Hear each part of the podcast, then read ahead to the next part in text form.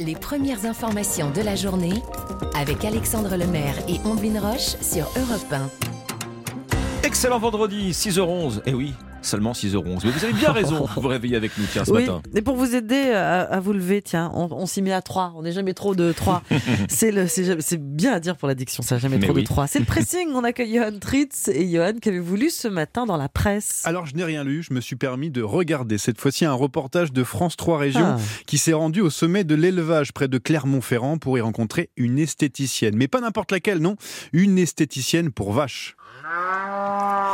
Celle-là précisément. Oui, celle-là, et d'autres hein, d'ailleurs. La gérante de ce salon de beauté pas comme les autres s'appelle Kirsten. Elle est présente pour clipper les vaches, c'est-à-dire les mettre en valeur avant un concours. Et pour cela, elle a tout l'attirail des euh, salons de beauté classiques, tondeuse, brosse, sèche-cheveux et même huile. Comment elle procède? D'abord avec une musique douce pour apaiser les vaches, pour être ça. Madame la vache. Madame la êtes Mais non, non, non, non, non, non, c'est plutôt ça. Ah oui. Alors comment elle fait un premier coup de tondeuse pour enlever les, les- les plus gros poils, dit-elle.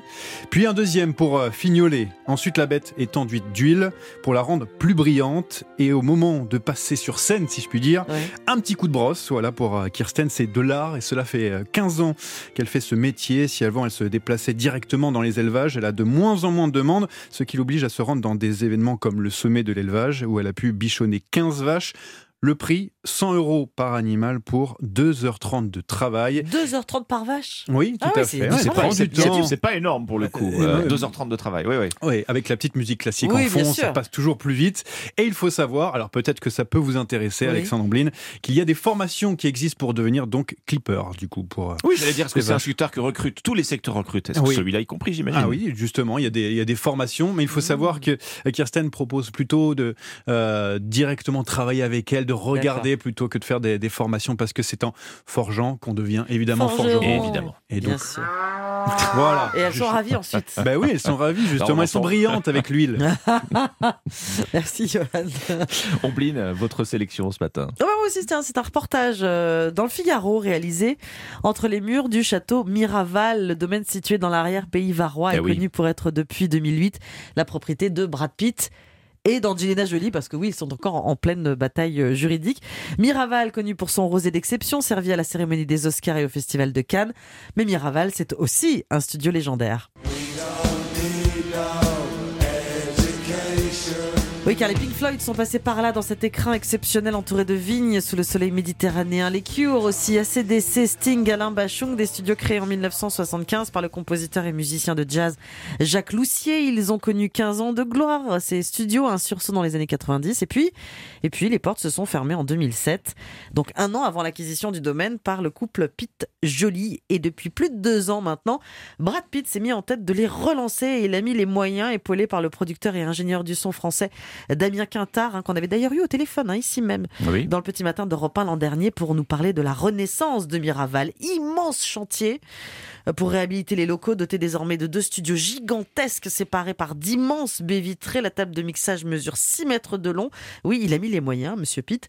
Impossible, Monsieur de, co- Impossible de compter euh, le nombre d'enceintes tellement elles sont nombreuses. Le système d'insonorisation est quasi futuriste puisqu'aucune vibration ne traverse les vitres. Autant vous dire que les portables ne passent pas, hein, les, les téléphones portables.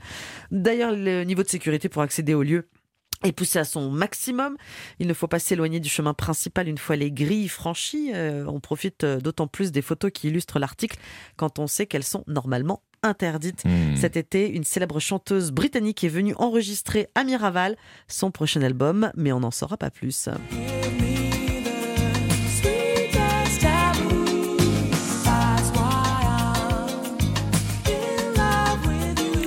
Quand Shadé est venu à Miraval dans les années 80, on raconte que l'eau de la piscine était filtrée plusieurs fois par jour pour la chanteuse, parce que Shadé est venu aussi enregistrer dans le Var, les C'était studios. de ses exigences de filtrer la piscine. Exactement, les studios Miraval. La renaissance grâce à son propriétaire Brad Pitt dans le Figaro. Voyez ça comme Abbey Road dans le Var. Ouais, c'est Dans vrai, le Var, ça ressemble bon. un petit peu. En Bien tout sûr. cas, l'histoire ne dit pas omblin si Pink Floyd et d'autres groupes mythiques ont puisé ou pas leur inspiration du moment dans le rosé de Miraval, avec modération Avec évidemment. modération. Écoute, Bon, on, ça- on leur posera la question Ça à ne, l'oreille. ça ne gâche rien. Ça ne gâche rien. Ça Il ne paraît gâche qu'il rien. il paraît qu'il est d'ailleurs Ex- exceptionnel. Qu'il est excellent, mais À oui. consommer, bien sûr, avec modération. Euh, Alexandre, c'est à vous. Alors, il est peut-être encore trop tôt pour dire si ça a un effet sur les ventes. Mais vous avez remarqué qu'on n'a jamais autant parlé de col roulé cet automne. Le tout sur fond de crise énergétique et pour affronter un hiver qui, entre parenthèses, n'aura peut-être rien d'hivernal. Le col roulé, en tout cas, c'est chic et c'est Oui. économique. Ça permet de baisser le chauffage, en fait. Message à peine subliminal hein, quand Bruno Le Maire euh, apparaît en col roulé, qu'il est suivi de près en cela par Emmanuel Macron. Ok, d'accord, s'interroge Libération. Mais après l'hiver, en col roulé, on fait quoi? L'été en slip? Derrière la boutade, en fait, il y a une vraie question. hein. Dans quelques mois, on revient aux canicules qui sont désormais annuelles ou presque. Alors que fera le gouvernement pour nous inciter à la sobriété énergétique? Quelle tenue vont nous conseiller les ministres quand on voudra tous mettre la clim à fond? Est-ce que ce sera l'arrivée en force de la chemisette en Conseil des ministres? Ah oui, il y a les manches courtes donc. mais oui, Mm. quand le soleil va cogner de nouveau l'été prochain, est-ce qu'Emmanuel Macron et Bruno Le Maire, s'interroge Libé, vont oser face caméra le short et les Birkenstock?